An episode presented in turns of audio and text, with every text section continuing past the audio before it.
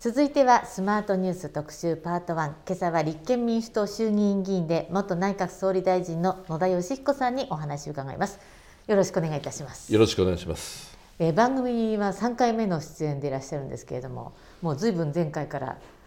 もうもしかして年月が経ってしまったかも しれませんのでまたよろしくお願いいたします、はい、ありがとうございます、えー、もう何といっても野田さんは、えー、先週の火曜日25日の国会で、はい、えー安倍晋三元総理の追悼演説を行われたということであの今すごくあのそうですね。注目を集めてるっていう言い方は失礼なのかもしれませんけどもとてもあのみんなの心に残る素敵な演説だったと私は思いますので本当にあの、ね、ちょっと心に残ってるんですけれどもあれどんな気持ちでまずはこう書いおお書きになったんですか？い。や原稿用紙を前に非常に七点抜刀しながら 言葉を選んでいたんですよね。あの褒めすぎると野党の皆さんが引いてしまう、はい、けなすわけにはいかないです追悼、はい、でもちょっとでも批判的な言葉があると与党が引いてしまう、はい、でしかもご遺族も傍聴に来られてるから、失礼があってはいけない、でそうするとでハウスの代表衆議院を代表してやってるわけですから、ね、個別の政策の評価になると、ええ、皆さんが一致するテーマはまずない。そうですね、という中で、え、何を書くのかというとものすごく難しいんですよ。そうだと思いますけれども,、も想像するだけで、ええ、いやたじろぎましたね原稿用紙。向かってからが。これは困ったなと。えーとまあ、安倍さんは7月8日に亡くなられたわけですけれども、はい。えーまあ、9月27日に国葬もありました、はい、そこで菅さんがまた素晴らしいそうですね、弔辞を読まれまし、ね、私も国葬参加しましたけど素晴らしい、ね。えー、あの友人代表のスピーチでした。えー、で、えー、野田さんにお話があったのはもう噂ではちょっとあったと思うんですけれども。正式にはですね、えー、10月7日に自民党の高木国対委員長が立憲民主党の安住国対委員長に要請をされました。はい。でそれを踏まえて党の執行部の皆さんと私が協議をして、ええ、あのお受けをすると。いうことで決まったのはだから7日ですね。じゃあ一応この、ええ、そこからあれ？もうじゃあ25日までっていうと、はい、相当日もない中でそうですね。考えて、ええ、そうですか。あのこの追悼演説を野田さんにというお話を伺った時にどういうふうに思われました？あのややはり同僚議員が残念ながらお亡くなりになった場合には、はい、やはりありし日を忍び党派を超えて追悼の誠を示すというのが、まあ、ある種あの国会の中の良き伝統であり美風だと思いますので、はい、一般論としては、その伝統はつないでいかなければいけないと思いましたけれども。自分がやるとなるとですね、ええ、例えばあの弔辞って呼んだことあります？ないです。弔辞というのも大変じゃないですか。大変だと思います。あの結婚式のスピーチってある程度定番がありますよね、はいはい、でも弔辞っていうのはそれぞれのありし日が違うんでええ、でご遺族に失礼のないように思いを込めてまとめるってものすごい大変じゃないですか、ましてや、あの憲政史上最も長くあの内閣総理大臣を務められた方の追悼の言葉ですからいやものすごく難しいなと。一般論ではよく分かっていてもやらなければ自分がねその役割を果たすというのは本当にこれは荷が重いなと思いましたこれあのやはり野田さんになるのではないかという噂があったから国葬に参列されたそれは関係ないですね。これはもうあくまでけじめで、ええ、あの私があの前者でえー、バトンタッチをしたわけです。で私は柔道部にいましたけど、礼に始まり礼に終わるで、はい、自分がスタートに関わったわけですから、はい、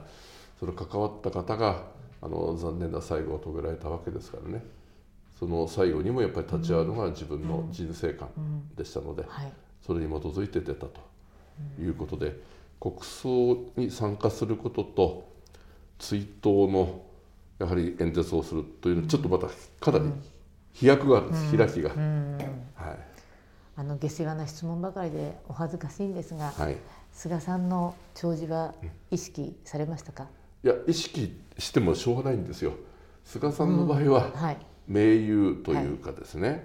あの、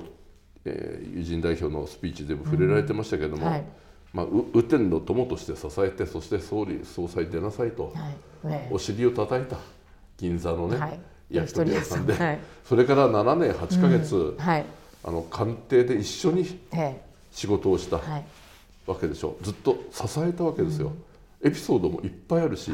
同志性は一番多分強いでしょ。う、でその方の立場では私は言えないわけですから、私の立場で語られることは前内閣総理大臣として複雑な思いで安倍政権を見ながら、その中での数少ないエピソードで私の感じた安倍晋三さんを語るということに尽きるんでもう自分は自分の,、あのその範囲の中で考え抜くということに尽き尽きると思いました。あのもうその中でもうやはりこう私の心に残ったのはこう総理大臣の重圧と孤独っていうのはやっぱりこの言葉っていうのはもちろんまあ、平場でもよく使われる言葉ではありますけれども本当にそれをあの痛感なさってるお立場なんだろうなと思って、ええ、そのこの重圧と孤独をこう何年にもわたって体験していた安倍さんっていうのはやっぱり特別な。あそこはやはり、ええ、あのまあなんまあ、私のがはるかに短い期間でしたけど、うん、私ですら、うん、あのその感を強めたというかあの閣僚もやったし、え、政治家としてもまあそれなりに長くやってきましたけども、はい、総理になった時に見えてきた風景が違うんですよ。あの何台か車列で移動しますよね、はいはい、SP に囲まれて、ええ、で基本的には信号はノンストップです、はい、警備上の問題があるんで、うん。え、そうは言っても混んでるところは車ゆっくり走行せざるを得ない、はい、交差点近くとか、と交差点で元気のないサラリーマンが立ってたとすると、はい、景気が悪くて会社のね、成績思わしくないのかなと、僕のせいかなと思うわけです。あ元気のない女性が買い物かごを持って立ってるじゃないですか、と家計のやりくり大変なのかなと。僕のせいなのかなと。いや分かんないですよ、あのご主人とうまくいってないとかね、個人的にそういうふうに思ってでもその感覚になったのは総理の時だけですから、あのいやもうちょっとその覚常に持ってなきゃいけないですけど、あれほど、あのひしひしと感じたのは総理大臣やってる時ですね。あらゆることに対してぱり自分の責任かもしれないと思う気持ち。それをあの少なくとも通算で8年8か月。第二次政権だけでも7年8か月も連続やられたということは、やっぱりそのもうただただ敬意を表するということですね。しかも実は同期でいらしたんですね。そうなんです。1993年。であちらはなんか初登院の時になんかフラッシュがピカピカしたっていう のもねね、なんかこうエピソードとして生々しいなと思って。いやもういきなりやっぱり存在感があるなと思いましたしね、えええ、私は今やっと自慢看板カバン出しから這い上がって到達したから、でその後私2期目落選してますからね、はい。えー、いろいろな思いは眩しい存在ですよね。でもあのそのキラキラ輝いていた安倍さんではありますけれどもやはり先ほどおっしゃったように、まあ、野党のがあの立場の追悼演説だったということで、えー、こう自分こう安倍さんの評価についてとてもあのはっきりおっしゃった。あの長い時間をかけて遠い未来の歴史の審判に委ねるしかないとか自分はあなたのことを問い続けたいとかものすごくそれがストレートに伝わってきて、あのまさにそうなんだなと思って聞いてましたけれども。はい、あの私も1年4か月、えあの総理ですけど、はい、そこにはあの功罪、はい、いろいろあると思いますし、え、あの私自身も、その歴史の法廷の被告の一人になると思います。うん、あの消費税を2段階に分けて上げること、尖閣を国有化したこと、はい、TPP 交渉参加に向けて協議したこと、うん、原発再稼働したこと、はい、いろいろあります、はい、立場によっては厳しい評価もいっぱいありますよね、短い期間ではあります。でもなおさらあれだけ長い期間総理としていろいろなことをやられた方ですから、強烈な光もあった、逆にあの影だってあるはずですからそれはあの歴史の評価特に、まあ、長くかかかかりながらかもしれませんが、常に問い続けられる立場だろうと思いますね。そうですね。でもあのもちろん安倍さんが亡くなられた教団に倒れたっていうことはものすごく私たちにとってもショッキングだったわけですけれども、うん、あの最後の方におっしゃっていた政治家のマイク言葉っていうのは人の命がかかっているからひるまず臆さず頑張っていこうとこれはあの議場にいた全員にも語りかける言葉でしたね。はい、あの政治家の握るマイクは単なる道具ではない、はい、あの人々の暮らしや命がかかってて冒頭の方でも言ってるんです。はい、で後半でも持って言って、ああそこに比重がありました。マイクという言葉を使ったのと、あと言葉という言葉もいっぱい使ってるんですね。やっぱり暴力に打ち勝つにはやっぱり言論だと。その力言葉に宿るということを議長の皆さんと共有したかったと、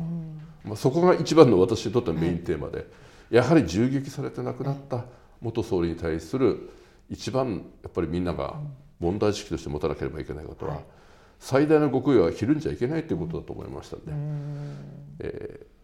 ー、という意味合いを込めて書きました。でも議場からは。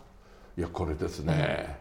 最初はね、ええみんな固唾を飲んで聞いてるのがよくわかるんですよ。見えますよね。与党も野党も、はい、あのどんな演説になるか、固唾を飲んでるじゃないですか。はい、でだんだん少しずつやって例えば原稿用紙11枚用意して、はい、1枚目終わったあたりでちょっと拍手が出てきて、あ少しずつ、うん、あのなんか評価が出てきたかなと。で一番最後終わって23分しゃべり終わった時に与党野党関係なく満場の、うん拍手をしばらくの間いただきましたんで、はい、まあある意味自分の使命を果たせたかなと思えた瞬間でしたね。えー、正直ほっとなさいました？いやそこで一つ終わって、その後ね、役割もう一つあって、追悼演説した原稿用紙に署名をして、はい、それから中継では見えなかったかもしれませんけど、安倍元総理が座ってらっしゃった一番自民党の一番後ろのところにあるあの議席に、はい、あの白いカーネーションが置いてあったんです、はい。はい、そのお花と原稿用紙、追悼原稿をあの夫人にお渡しするというところまでが私の仕事で、過去もそういうことをやってきてたんで。えでそのお渡しした瞬間に、あの野田さんにお願いしてよかったと言われて、そして主人も大変喜んでると思います。で今日仏壇にこの原稿用紙はお供えしますと言われた時にやっと肩の荷が下りたかなという感じでしたね。本当にお疲れ様でございました。えー、まだまだ今日お話伺っていきたいと思います。えー、今朝の特集のコーナー立憲民主党衆議院議員で元内閣総理大臣の野田佳彦さんにお話を伺っています。後半もどうぞよろしくお願いいたします。はい、よろしくお願いします。続いてはスマートニュース特集パート2前半に続きまして立憲民主党衆議院議員で元内閣総理大臣の野田佳彦さんにお話を伺います。後半もよろしくお願いいたします、はい、ますまあ前半は、えー、先週、えー、行われた安倍元総理の追悼演説についてお話を伺いましたましたけれどもあのーまあ、安倍さんから菅さんになってそして今現在岸田さんになりました、はい、えー、安倍さんというのは、うんどんな方だったんですか？あでも人を引きつけるっていう距離をっていうのはおっしゃってましたね。そうですね、ええ、あの距離感を縮めるのが天性の才がうまいなと、はい、あのそれは外交の場面でもありましたし、はい、まああの追悼演説でも触れましたけども、はい、あの落ち込んでる時に私話しかけてくるとはいはい、そういうところ気遣いも含めながら、え、あの距離感をうまく縮めてこられるところは、あの絶妙だったというふうに思います。そしてリアリストであったリアリストですね。あのなんか物事を通す執念があって、ええ、あのある意味ね、え、強行採決もずいぶんやりましたね。はいはいはい、ええ、それ立憲としては悔しい思いも、ね、そんな決め方はないだろうと、物事を倒すためにはあのそこまであの腹をくくってやりきっちゃう。うんうん、だけどあの皇室の関係のものとかあのみんなが合意していかなきゃいけないものについては、逆に腹をくくってね、あの君たちの考え方どういうことなんだ？ということを含んで、丁寧に熟議を交わしてそして立法府のそういうまとめのがいいなと思ったらその意見が一致したとか、うん、あのそこはだ合理的に考える人なのかなと思いますよね。でもそれは国家を背負ってるから物事を成就させるためにはどうしたらいいかを本人なりに選択をして、あのやってたのではないかと思います。その後菅さんになりましたけど菅さんっていうのはどういう方なんでしょうか菅さんもリアリストにつとしたリアリストですよね。そうですか、えー、そして今現在岸田さんですが、えー、岸田さんは今支持率低迷に悩んでいらっしゃいますけど、はい、岸田さんというのはどんな方なんでしょう？よくわからないんですよくわからええー、ごごめんなさい。まだよくわからないっていうのは、あの聞く力をおっしゃってた、えー、でそういう丁寧な人だと思ってました、はい、思ってました。過去形になっちゃいましたねもう。でも分かんなくなってやっぱ参議院選挙で勝ったがゆえに、えーそこからがちょっとミスジャッジが出てきてて、ええ。例えば、はい、安倍元総理が亡くなったら7月8日ですよね、はい、6日後にもう国葬を発表しちゃってるんです。でこんな重大なことを吉田茂さん以来ですから、であの時も当時の佐藤栄作、はい、大宰相が野党に頭下げながら出席してくれてやってるんですよね。でも国会の会議を全くなくしてそうですね。おそらく党内力学だけで決めちゃったっていうところがまず大きなミスジャッジです。で内閣改造を早々にやったでしょ？で山際さん含めてよく身体検査もしないでもう一回選んじゃったり。で8月に臨時国会やって何だったんだろうとあの国会やと。でようやく10月に臨時国会開いてもう彼らは初心も述べないで勝手に仕事をしてた、はい、で蓋を開けてみたら結構ボロボロのあの資質のない人たちも見えてきた、はい、これをだから拙速に内閣改造をやってしまってるんですね。ええ参議院選挙後の,、あの変わりようというか、ミスジャッジの連続になって、あのちょっと悪循環に陥ってるんじゃないかと思いますね。ああそうですか、えーうん、ちょうどね野田さんがスピーチをなさった時に山際さんが「そうなんですよ。もう勘弁してくれよ」と。せっかく党派を超えて追悼しようという時に、前日に山際さん辞められて、それに対して珍しいことですけども、総理が釈明のための答弁に立つと。その場と一緒にするのかと。勘弁してくれと。勘弁してくれと。そうです、ね、もっと静粛な環境でやらなきゃいけない、っていうかそれは個人に対しても失礼だと思いましたね。うん、ああそうですね、でもそれも招いたのは結局岸田さんのミスジャッジ。いやミスジャッジから始まると思います。この日にそういうことをやるというのもミスジャッジですよね。そうですね、えー、じゃあ今は聞く力をまあ売りにしてきた岸田さんですけれども、はい。えー、本当に聞く力があるのかどうかが疑問ですね、えー、ちょちょっと自分を見失ったのかもしれませんね。でご自身を見失ってことはやっぱり国家で舵取りをする人ですから、はい。はい、あのとても心配な状況だと思います。あそうですか。あの先週末記者会見もあれ、はい、ちょうどあれ岸田さん経済対策あ、はい。はい、今あれはどう評価なさいますか？いや評価と言ってもですね、えええ急になんか4兆も5兆もそれ26兆が29兆になったとか。どーんと増えたりとか、はいはい、賢い質とはとても言えないなんとなく作り方だったんではないかと思いますね。規模ありきで、ええ。ー、でしかも中身はね、いや確かにね、ガソリンの補助はずっとやってきた、はい、でもそれ延長延長で出口がないでしょ、同じように出口が多分なくなるだろうという、うんうんうんあの電気、はいはい、ガス代の低減です、はい。はい、それは必要な人いっぱいいると思いますからいいんですよ、はい、だけど出口まで考え、うん、誰がいつまでやるかっていうのが僕は大事だと思うんです、うんうん、ガソリンもそう、で今回もそう、ええ、でその辺がよくあい、ま、曖昧なままとにかく予算組んじゃえばいいと、ええ、でしかも予備費っていうのをまた重ねてる、でこれはですね、まあどんぶり勘定もいいですし、しかもつかみ金にしちゃうというやり方は、うん、私はちょっとずさんなやり方だと思いますね。うん、あのー、対策は必要ですよ、ただやり方ちょっとずさんすぎるなと思いますね。なんか私なんかばらまいてるばらまくのかな。またそれがイギリスみたいにならなきゃいいですね。これ、ね、日本の場合はね国会がチェックしなきゃいけない。はい、でイギリスの場合は国会のチェックもあるけどマーケットのチェック厳しかったでしょ。はい、あれであと国民有権者もものすごく有権者も厳しいでしょ、えー、でそれ日本の場合マーケット壊れちゃってますからね、えー、あの国債の市場は全部日銀だと、はいえー株の株主第一もこれもね、うん、あの ETF とか含めて日銀だとかマーケット壊しちゃってるから分かんないけれども、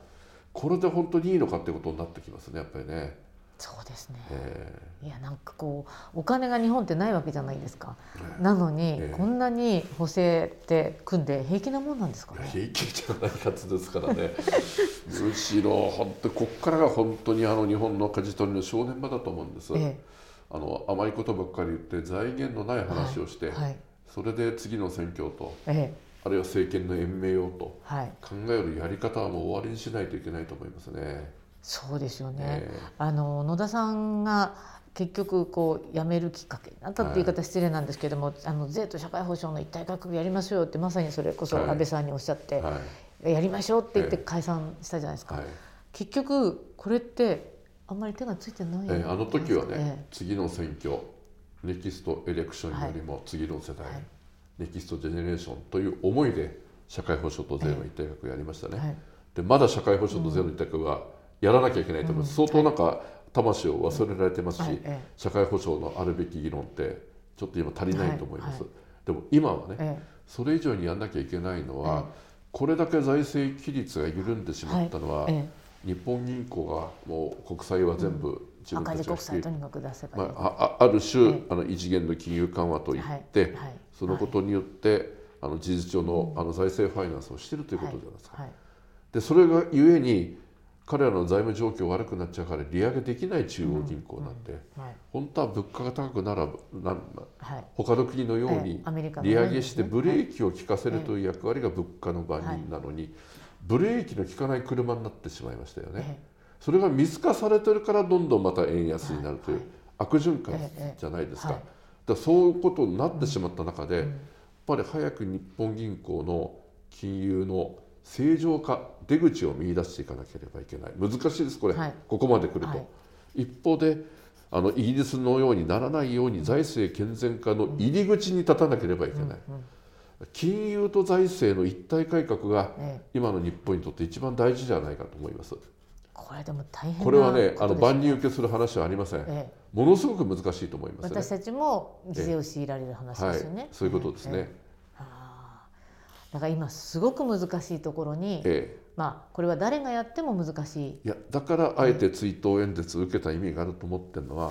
党派を超えて一致点を探そうというメッセージなんですね、うん、あれはね。でそれは、あの国会の中中ではなくてそれはあの霞が関の総動員であり、民間の知恵も必要で、あのアカデミーの世界も、メディアの世界も、みんなで知恵出していかないと、金融と財政の一体改革って本当に難しいと思ってるんですね。でそれに挑んでいかないと、あの日本の国の持続性がなくなってしまうと。そうですよね、えー、日本の国の将来があまりに暗いんじゃないかと思ってちょっと心配になってるんですけど、えー、だから円安の問題というのは、えー、あの日米の金利差だけではなくて、はい、日本の底力が弱くなっているということだと思いますから、その底力をどうやって回復させていくか、ね。はい、大事な問題ですよね、はい、でもそれは政治家の責任っていうのも極めて大きいと思います。ですね。え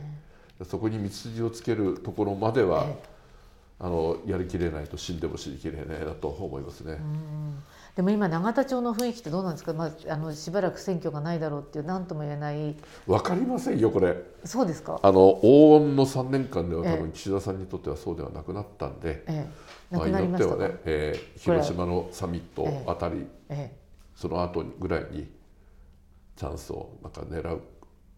しかなんか方法がなくなってそれはいわゆる国民に信を問えー、問うと。通って勝ったなら次のまた総裁と。やっぱこの支持率あの総理大臣の時って支持率って気になるもんですか？それは気になりますよ。それはなるべくあった方がいいんですよ、ええ。えー、なった方がいいですけど、まあ、僕の場合ずっと定位安定でしたけどね。そうですか。やっぱりじゃあ政権支持率浮揚のために何かまあしたいでしょうね。そうですこのまま自利品に陥るよりは何かということは考えると思いますね、えそうですか。そしてまあ立憲民主党なんですけれども、はい、立憲民主党の支持率もなかなか上がらない。これはどどうすればいいんでしょうね。あのやはりですね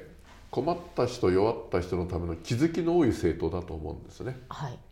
だけど問われてるのは、ええ、やはり外交安全保障とか、はい、経済財政とか、はい、骨太の政策に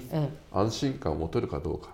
です。あの野党ですから、政権が何か失敗したり不祥事があればそれは厳しく叩くチェックするの役割です。そっちばっかり目立っちゃうっていうのは、もし彼らに政権任したら何かあるのかなというのがないと批判だけしてる政党に見える、でも事実上法案はね8割いつも賛成してるわけですから反対ばかりしてるわけじゃないんだけど、そういう賛成ですか？賛成です、目立っちゃうんです、そっちばっかりがね。ちゃんとした政権構想とか持っているならばね、構想を持ちながら野党と一緒に役割を果たしてるんだねという安心感があるんですけど、そこに至ってないところに今問題があるかもしれませんね。そうですか、はい。野田さんもう一度代表に、いやいや今の泉さんがいるんで、ええ、しっかりサポートして、え、あの泉さんどうですか？泉さん40代ですからね、あのキレがあるじゃないですか。キレ。私にはないキレがありますね 十分に。そうですか、じゃあ立憲も有権者の人たちのこう安心感のようなものをちゃんと今、泉さんのもと、泉代表のもとに岡田克也さんが幹事長なり、安住氏が国対委員長なり、中津さんが政調会長と、ちょっと提案型じゃなくなりましたもんねいやでも提案もできる体制ですね、あの今維新と一緒に提案したりとかね、いろんな、新しいチャレンジもしていますから、あのチェックもするし、提案もすると、あのこれ二者択一じゃないんで両方できなきゃいけないんですよ。そうですね。え。でそれができる体制にはなってきたと思います。ああ、で少しずつじゃあ支持率まあ、じわじわと一挙にこれ上がるもんじゃないですけど、ええ、何度も国会でいろんな提案をしたりチェックしたりということを見ていただきながら、うん、ええー、あるいはあの来年の地方選でより仲間を増やしたりとかあの地道な努力をしながらじわじわといくもんだと思います。そうですか、はい、こうじわじわしかないじわじわしかないですね。そうですか。じわじわ下がっちゃいけないですよ。そうですよね。じわじわ上がっていかなきゃいけないですよね。えー、でもあの本当に先ほどおっしゃってた岸田さんがいろいろなことをあのポロポロと始めてこういろいろ思ってる有権者が多いからこそ支持率が下がって、まあ、統一教会の問題もあのねどうやって、どうねこれも出口がなくなってるような感じなんですかね。ですけれどもお時間がなくなっちゃいましたけど統一教会のはどうやっぱり解散請求まで？まあ、そこまであの行くようなことができるかどうか、うん、まあ、質問権行使ずっと言ってましたけど、うんどこまでそれがね実効性あるものなんかは、あの見なきゃいけないと思いますけどあの少なくとも単なる接点の議員との調査よりもより本質的なところに、もう次の段階に行かなければいけないようになってきたんじゃないかと思いますね。安倍さんへの事務所へのそうあの調査っていうのも必要になってくるんじゃないですかね。いやだと思いますね。あの、ご本人がいないから限界があると、うん、総理はおっしゃってますけど、ええ限界があるかどうかやっぱり調べてみなきゃ分かんないんでね、ね、あの最初から諦めちゃいけないんで、うん、少なくとも事務所の方がいらっしゃってスタッフの方が記録を持ってらっしゃるかもしれませんし、うん、でそれで本当に限界があるのかどうかね。やってみなきゃ分かんないんでね、まあ、少なくともやってほしいなと多くの人が思ってるんじゃないですかね。そうですね。なんか国民のモヤモヤが今たくさんまだある